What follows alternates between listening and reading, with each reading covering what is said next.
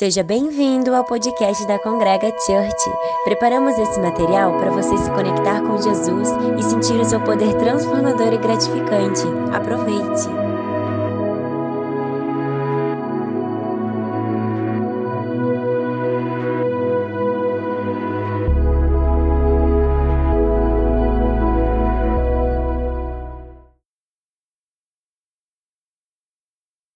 ali nosso espaço e estamos aí na caminhada contigo aí há um tempo. É um prazer sempre estar aqui, sempre rever a família e, e agradecendo pela oportunidade de poder servir vocês. Eu queria compartilhar com vocês um texto a partir de Mateus capítulo 13. Se você tiver com a sua Bíblia aí. Mateus capítulo 13.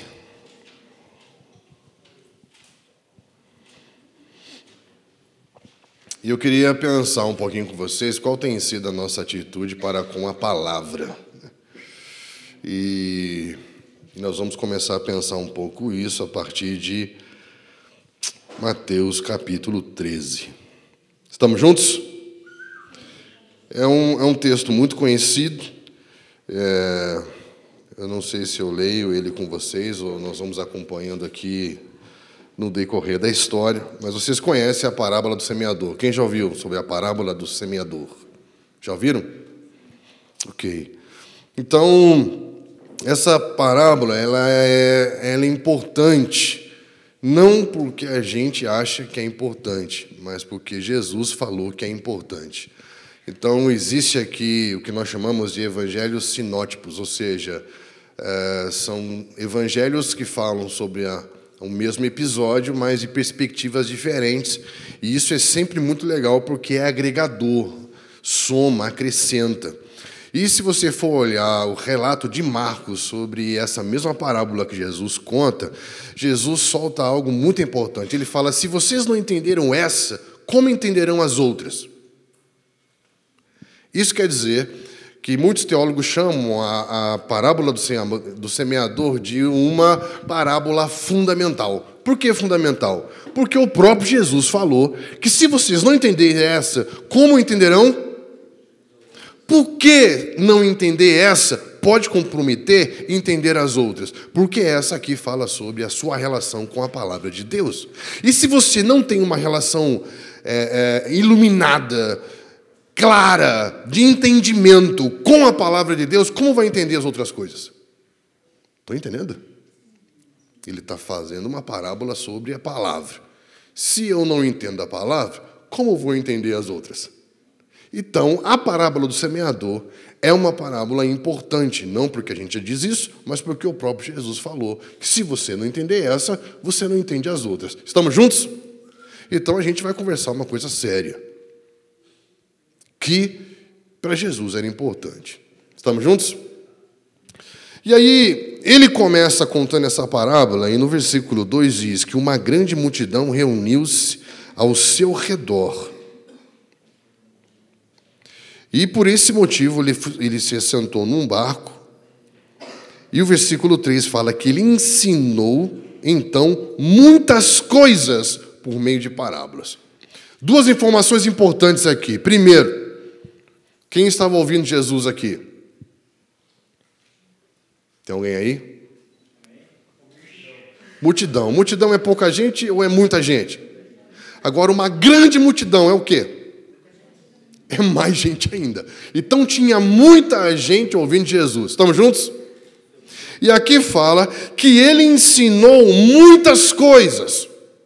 Jesus ensinou muitas coisas. A questão é, que o fato de Jesus ensinar muitas coisas significa que as pessoas entenderam alguma coisa. Porque você pode estar num lugar em que se ensina muitas coisas, mas você pode não entender coisa nenhuma. E aqui o que nós vamos ver nesse nessa parábola é qual a nossa atitude com relação à palavra de Deus. E você vai perceber que Jesus diante da multidão, ensina muita coisa, mas ensina por parábola. por figura, por metáfora. E o que acontece? Acontece que quando ele ensina muita coisa, mas ensina por parábola, ninguém entende nada. E olha o que diz no versículo 10 da sua Bíblia. Então, os discípulos se aproximaram dele e perguntaram: por que fala por meio de parábolas? E ele respondeu: Porque a vós outros foi dado o conhecimento dos mistérios do reino de Deus, mas a eles não foi concedido. Olha o versículo 13. Por isso lhes falo por meio de parábolas, porque vendo não enxergam, escutando não ouvem, muito menos compreendem. Neles se cumpre a profecia de Isaías. Versículo 15: Posto que o coração deste povo está petrificado, em outras versões fala embrutecido, de má vontade escutam com os seus ouvidos e fecharam seus olhos para evitar que enxerguem. Com os seus olhos ouvem com os ouvidos, compreende o coração. Vou ler de novo. Fecharam os seus olhos para evitar que enxerguem com os seus olhos, ouçam com os ouvidos, compreendam com o coração e convertam-se e sejam por mim curados. Olha que interessante. Aqui Jesus está diante de uma multidão ensinando muita coisa, porém ninguém entende nada. Por quê? A gente ouviu a vida toda que Jesus ensinava por parábolas para ficar mais fácil das pessoas entenderem. Quem já ouviu isso? Então, Jesus usava figuras do trabalho, Jesus usava figuras da vida cotidiana, Jesus usava coisas do dia a dia para ficar mais fácil das pessoas entenderem a mensagem. Quem já ouviu isso? Eu já falei isso, até que eu li a Bíblia. Né? Porque o que está escrito aqui é que ele usava parábolas justamente para que as pessoas não entendessem. Ele não usava parábolas para ficar mais fácil, ele usava parábolas para que não entendessem. Por quê? Aí nós vamos ter que entender algo muito importante. Ele fala: porque a vocês é dado conhecer o mistério. Por que, que Jesus usa de enigma para ensinar ao povo? Ele diz: porque esse povo me ouve de má vontade, me ouve sem disposição. Sabe o que quer dizer? Ele ouve algo, não entende e não está nem aí. Não tem vontade de aprender. Não ouve com disposição de discípulo. Por isso que tem uma diferença aqui. Para a multidão, ele fala por meio de parábolas. Mas de repente, vem um grupo de pessoas que se chama o quê? Versículo 10. Repita comigo, discípulos. Hum. E discípulos procuram Jesus e perguntam: Jesus, não entendemos. Na narrativa de Marcos 4, ele fala: nos explica. Não entendemos. Por que você fala por enigmas? Para que ninguém entenda. Nos explique o significado da parábola. O que, Jesus faz? Jesus abre a mensagem. Existe um fundamento que pode mudar a nossa relação com a palavra nesse ponto. Por quê? Porque, repita comigo, multidão, quer ter, quer experiência, quer sensação, quer pão, quer peixe. O discípulo quer ser igual ao seu mestre. Disciplina não é você fazer coisas que você não gosta. Disciplina é a prática do ser discípulo. É o esforço de subir a montanha para sentar aos pés do mestre e ouvir o sermão do monte, porque segundo a narrativa de Marcos 11, a multidão ficou na planície, os discípulos subiram. Então o sermão do monte não é uma mensagem para todo mundo. O sermão do monte é uma palavra para quem sobe a montanha. É uma, é uma palavra para discípulo, é para aquele que pergunta. Estava conversando com um rapaz hoje no, gabinete. Ele falou assim: Eu quero ser treinado. Ele fala: Eu vou ensinar para você o que você me perguntar, velho. Se você não perguntar nada, eu não vou te ensinar nada.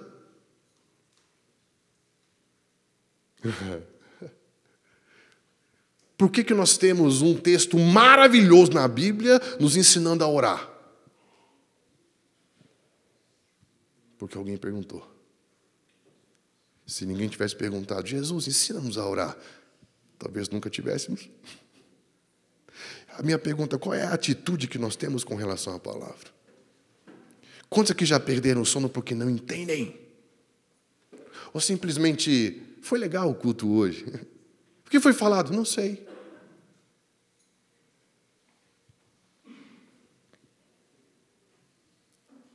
Sabe qual que é o lance?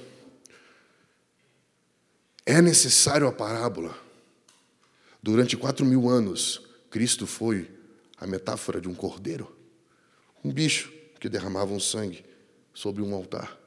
Era uma parábola. Quatro mil anos. O Deus se fez carne, se tornou homem, vestido de, de verdade, de glória, como o Filho único de Deus, e eles não entenderam até hoje. Sabe por quê? Porque por que é necessário o mistério? E por que Cristo é o mistério revelado de Deus? E por que só quando Jesus abriu eles entenderam? Porque o homem, na sua condição original, a fonte da sua sabedoria era Deus.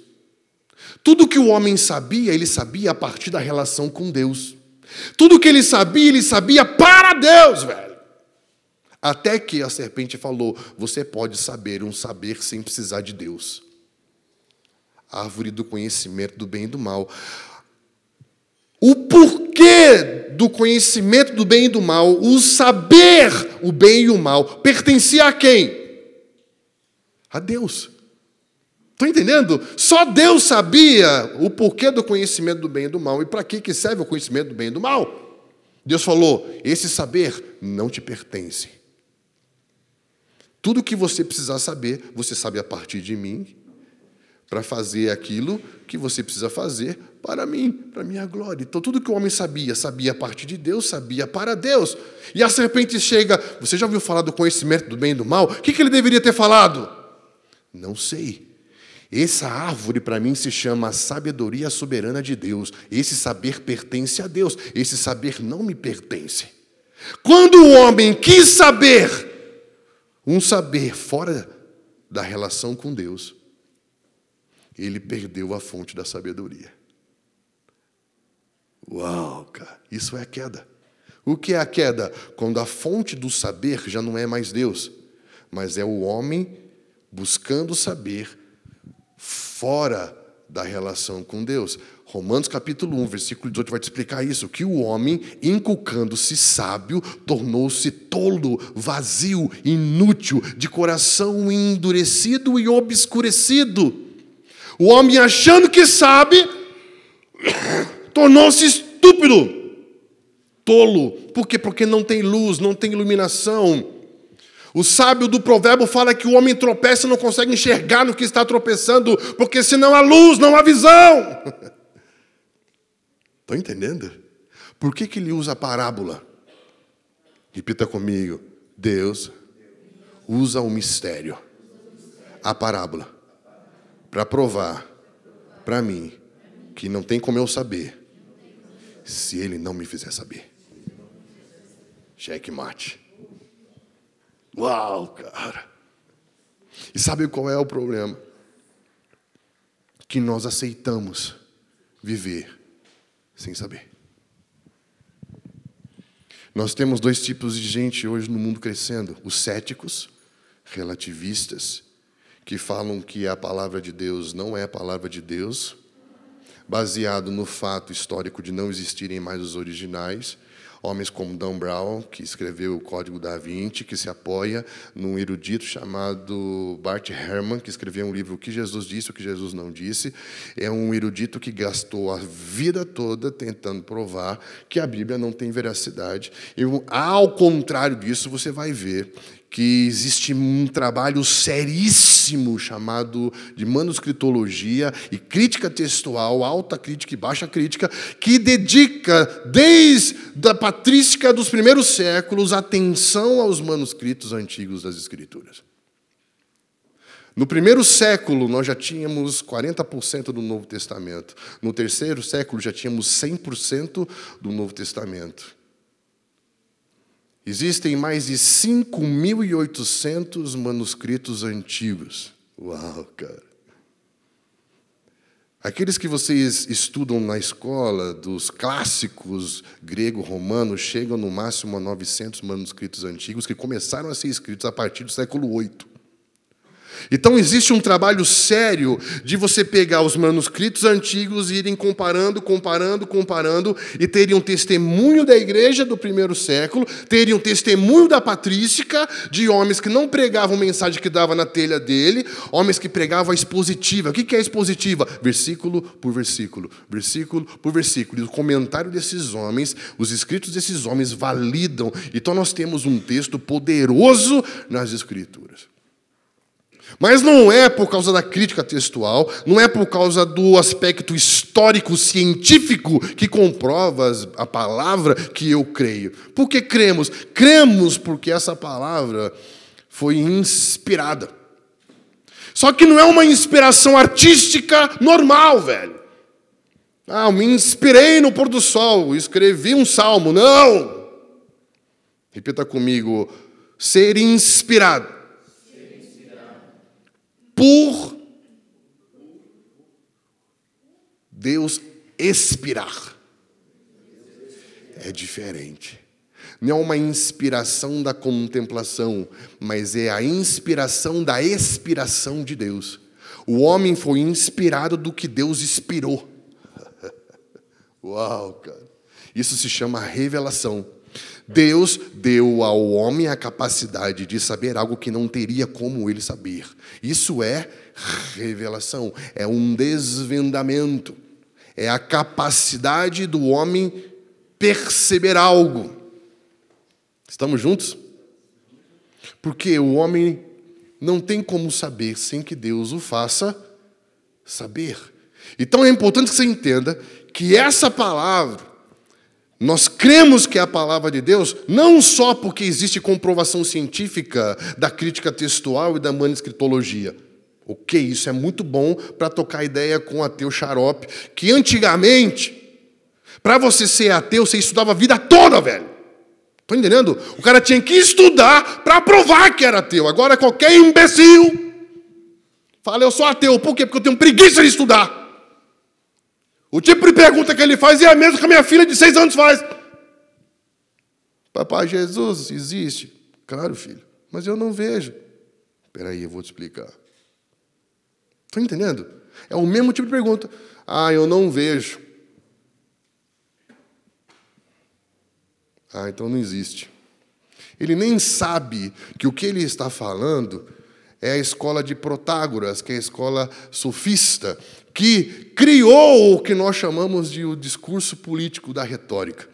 Ou seja, ele não tinha nenhuma, nenhuma intenção de comunicar a sabedoria, mas só queria chamar a atenção das pessoas para ele. E aí Protágoras fala que o homem é a medida de todas as coisas. Ou seja, eu só acredito naquilo que eu sei, naquilo que alcanço, naquilo que chega até a mim. Ou seja, se existe alguma coisa que eu não sei, logo não existe. Que burro, dá zero para ele. Sabe o que é isso? Você pegar uma tela enorme e você minimizar num quadradinho chamado você. Isso é a base do relativismo moderno, que vai dizer que cada um tem a sua própria verdade, logo não se pode dizer que existe verdade alguma. E o fato de eu não alcançar a verdade absoluta não quer dizer que eu possa afirmar que ela não existe. Não é porque eu não alcancei ainda que ela não existe, porque hoje conhecemos em partes, mas veremos face a face, porque a verdade não é uma ideia, mas é a pessoa do Filho de Deus, velho. Qual é a nossa atitude com relação à palavra? Ou a gente está apenas brincando de clubinho de Jesus? Gente morreu por essa Bíblia, velho. Gente perdeu família por essa Bíblia. Gente foi crucificada de cabeça para baixo. A Bíblia é a palavra de Deus não porque homens falam sobre Deus nela, mas é porque Deus falou com homens. É diferente. A Bíblia é a palavra de Deus não porque homens falam sobre Deus, ela é a palavra de Deus porque Deus deu testemunho dele mesmo aos homens.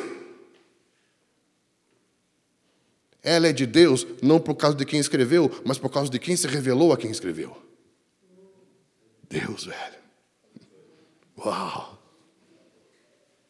Estamos juntos? Repita comigo: revelação. Deus expirou. Inspiração. O homem recebeu, escreveu. Está aqui. Aí que está o ponto. O fato de pessoas terem sido inspiradas do que Deus inspirou escrever aqui não quer dizer que você vai entender. Por quê? Para entender o que Deus inspirou nos homens que inspiraram, você precisa da iluminação do próprio Deus. Porque ninguém vai entender a revelação de Deus se o próprio Deus não revelar. E aí que está o ponto. A gente lê esse livro como se fosse um livro qualquer. E a gente cai na lábia do cético moderno que nunca estudou e diz que não é de Deus. E a gente fala, é, talvez não seja mesmo. Por quê? Porque você não sabe o livro que você tem na mão, velho. A gente não pode descer o cristianismo para o mesmo nível do pluralismo, para o mesmo nível do relativismo, para o mesmo nível de qualquer ideologia da pós-modernidade. A gente tem que manter a palavra de Deus no lugar da palavra de Deus. Ela é de Deus, não porque homens escreveram, mas porque Deus se mostrou aos homens. E por isso que é parábola, por isso que é um mistério. Em João 16, 29, eles falam assim: agora que você está falando abertamente, não mais por meio de parábolas, agora sabemos que você sabe todas as coisas. Uau! Agora sabemos que antes da gente formular algo, você já sabe. Por quê? Porque quando ele abriu, eles entenderam. Logo, o meu conselho é para que não tratemos essa palavra como multidão mas que tratemos essa palavra como discípulos. O que discípulo faz? Deus, eu não entendo. Não tem como eu saber.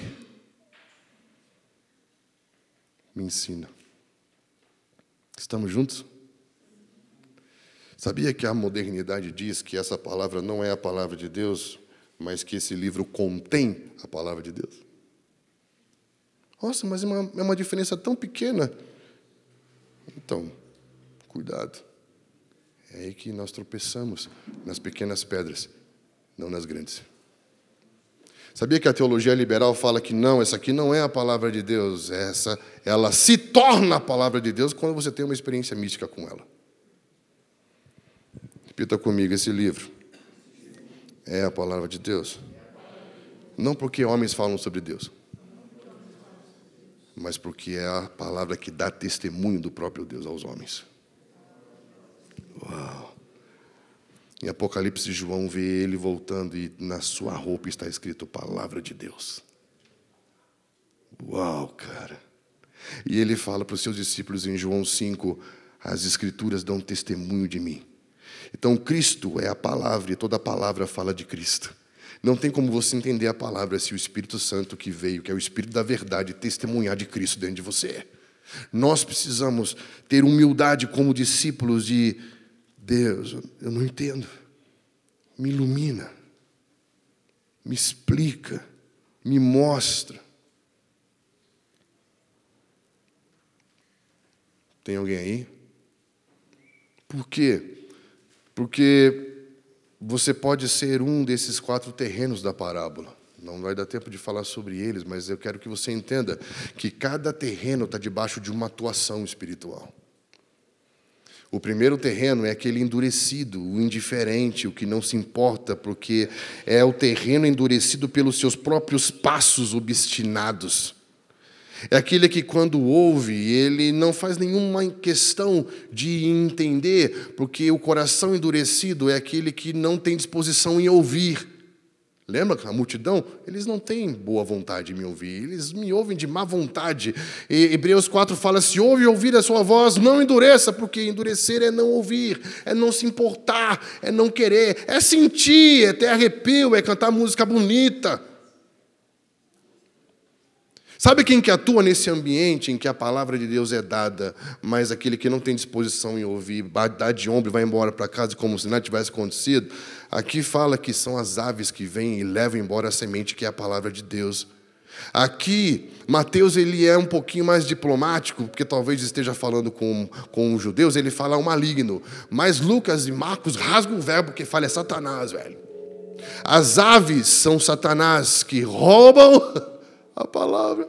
Já para pensar que você pode estar num lugar com gente pregando a palavra de Deus e, e um monte de urubu, demônio, está sobre a sua cabeça só esperando para roubar a palavra porque você não se importa, você não quer entender.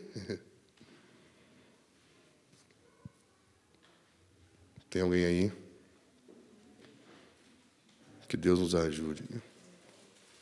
Durante muito tempo a gente criou expectativa em muitos pregadores. E a gente sempre acreditou que o problema da produtividade daquilo que a gente ouve tinha a ver com as pessoas que iam falar. Então a gente paga, vai em conferência de cara que fala porque é famoso, porque fala legal, mas a parábola do semeador diz que o segredo da produtividade não é a palavra que é semeada, mas é o tipo de gente, o tipo de coração que está ouvindo. Uau! Então pare de colocar expectativa sobre quem está falando e comece a pensar como que eu estou para poder ouvir. Será que eu estou numa condição ideal para poder ouvir e essa palavra ser produtiva? Será que numa noite fria como essa de Curitiba valeu a pena ter vindo aqui? Será que o que vai ser semeado na minha vida vai produzir alguma coisa? Estou entendendo? Não tem a ver comigo, velho. Porque eu só estou lendo a palavra de Deus. Porque o problema não estava com a palavra, estava com o tipo da terra que eu via. É como você está que vai determinar se essa noite valeu alguma coisa. Hebreus 4 não acha que foi a palavra que falhou, mas a palavra não foi acrescentada de fé naqueles que ouviram. Não teve proveito, porque as pessoas que estavam ouvindo não estavam interessadas em entender Jesus, em ter Jesus como objeto da sua experiência com a palavra. Sabe como que a gente lê a Bíblia? A gente lê como uma geração de ressentidos, como diz Pondé. A gente lê como uma geração psicológica. Por quê? Porque fala assim: Deus, eu não sei porque eu estou sentindo isso, mas eu quero que nessa manhã você me dê uma resposta. Quem já fez isso? Eu quero que você fale comigo sobre isso. Ou seja, você vai para com a palavra, coloca Deus de joelho diante de você. E ele tem que falar para você aquilo que você quer saber. Efésios capítulo 3, Paulo se coloca de joelhos diante da Trindade. Por esta causa me coloco de joelhos diante do Pai que assume paternidade sobre tudo o que há no céu e na terra, é do Espírito que fortalece o nosso homem interior, e o Cristo, que é o amor, que é o fundamento da nossa existência. Ele se coloca de joelhos diante de Deus. Por quê? Repita comigo: o que Deus quer que eu saiba é mais relevante do que aquilo que eu quero que Ele me fale. Então, se coloca de joelhos diante dele. Entenda que o objeto da experiência que você quer ter aqui se chama Jesus. Se ele é a palavra de Deus e se a palavra de Deus dá testemunho dele, você tem que ter como objeto da sua busca não o que você quer saber, mas o que Deus quer que você saiba agora a respeito dele. Mas eu não entendo. Ninguém entende. Mas Cristo é o mistério de Deus revelado. 1 Coríntios capítulo 1, ele vai dizer que a sabedoria de Deus e poder de Deus é o Cristo crucificado. Paulo fala, eu escolhi nada saber, para que a partir do Cristo crucificado em mim, eu possa voltar, ter acesso a Deus como a fonte de toda a sabedoria. Cristo veio para nos reconectar de novo ao saber a partir de Deus, e não ao saber do homem não regenerado, do homem caído. Por isso que muitas pessoas leem e não entendem, não tem como entender, porque a única maneira de entender é a partir da iluminação do próprio Espírito. Ele é o Espírito da verdade. Ele dá testemunho de Jesus. Estamos juntos? Isso faz sentido para vocês? Que, que nós não sejamos endurecidos, nem empolgados. O empolgado é aquele que nasce no meio das pedras, que recebe na hora com alegria, mas depois não se aprofunda, e depois vem o sol, ou seja, já não é mais o diabo que está atuando sobre a vida dele, mas o próprio Deus, porque fala de ser perseguido e provado por causa da palavra. E é Deus que nos prova.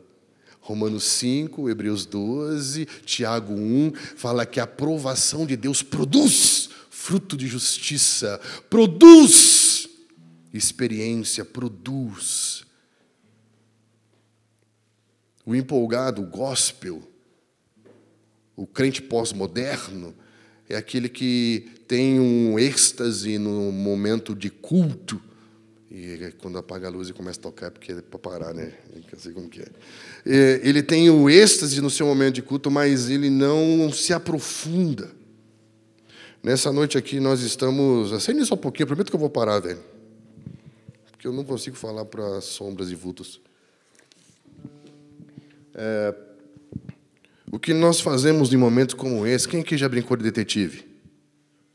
Detetive é tipo, você tem que recebe uma pista, você tem que seguir a pista para descobrir o mistério. O que nós fazemos aqui hoje é distribuir pistas. A cada encontro, a cada célula, a cada leitura. É como se o Espírito Santo te desse pistas. Se aprofunda. Não seja empolgado, que só na hora se alegre. Nossa, que legal isso, velho. Mas se aprofunda. Pelo amor de Deus. Pedro fala que nós temos que saber responder a razão da nossa fé para uma geração, velho. Qual é a base da sua fé e da sua esperança? Qual é o sentido da vida para você? Ou a gente vai ficar panguando com um bando de retardado que não sabe responder no que acredita?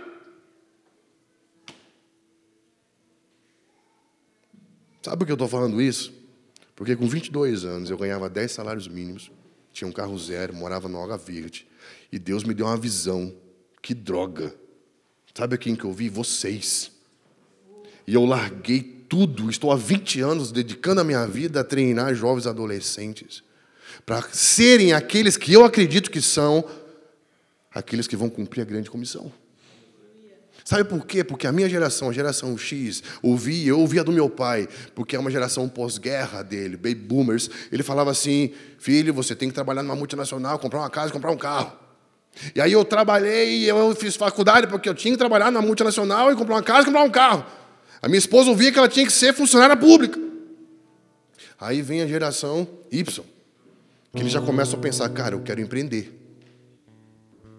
Aí vem os milênios, que são vocês, muitos daqui, e fala assim, eu quero conhecer o mundo. Se você der hoje um milhão de reais para um, um milênio, ele não vai comprar casa, não vai comprar carro. Ele vai gastar em passagem. Curitiba é uma das principais rotas dos nômades digitais. Já viram falar sobre isso?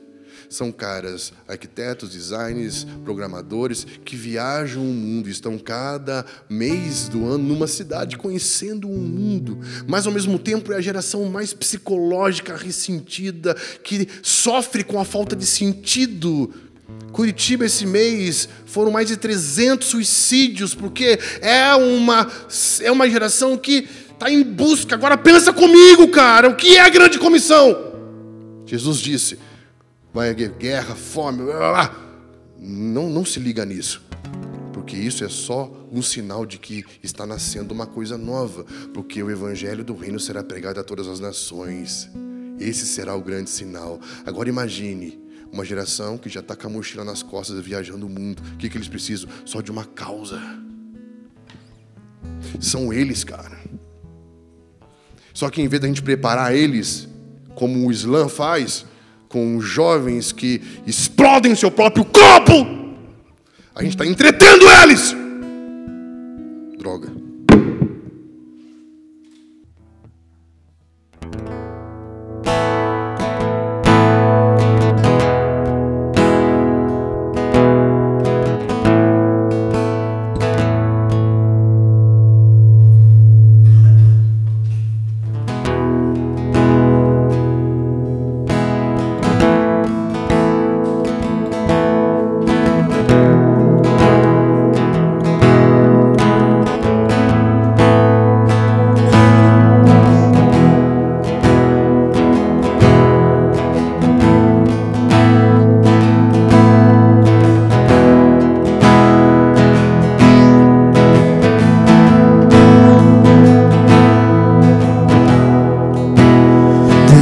Esse amor, eu sou mais uma vítima. Ele me tem desde o primeiro dia.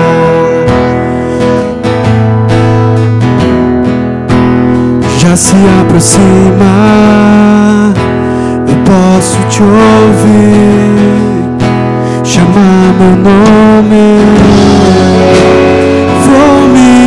voltar e com os olhos percorrer o caminho do sol. Eu vejo como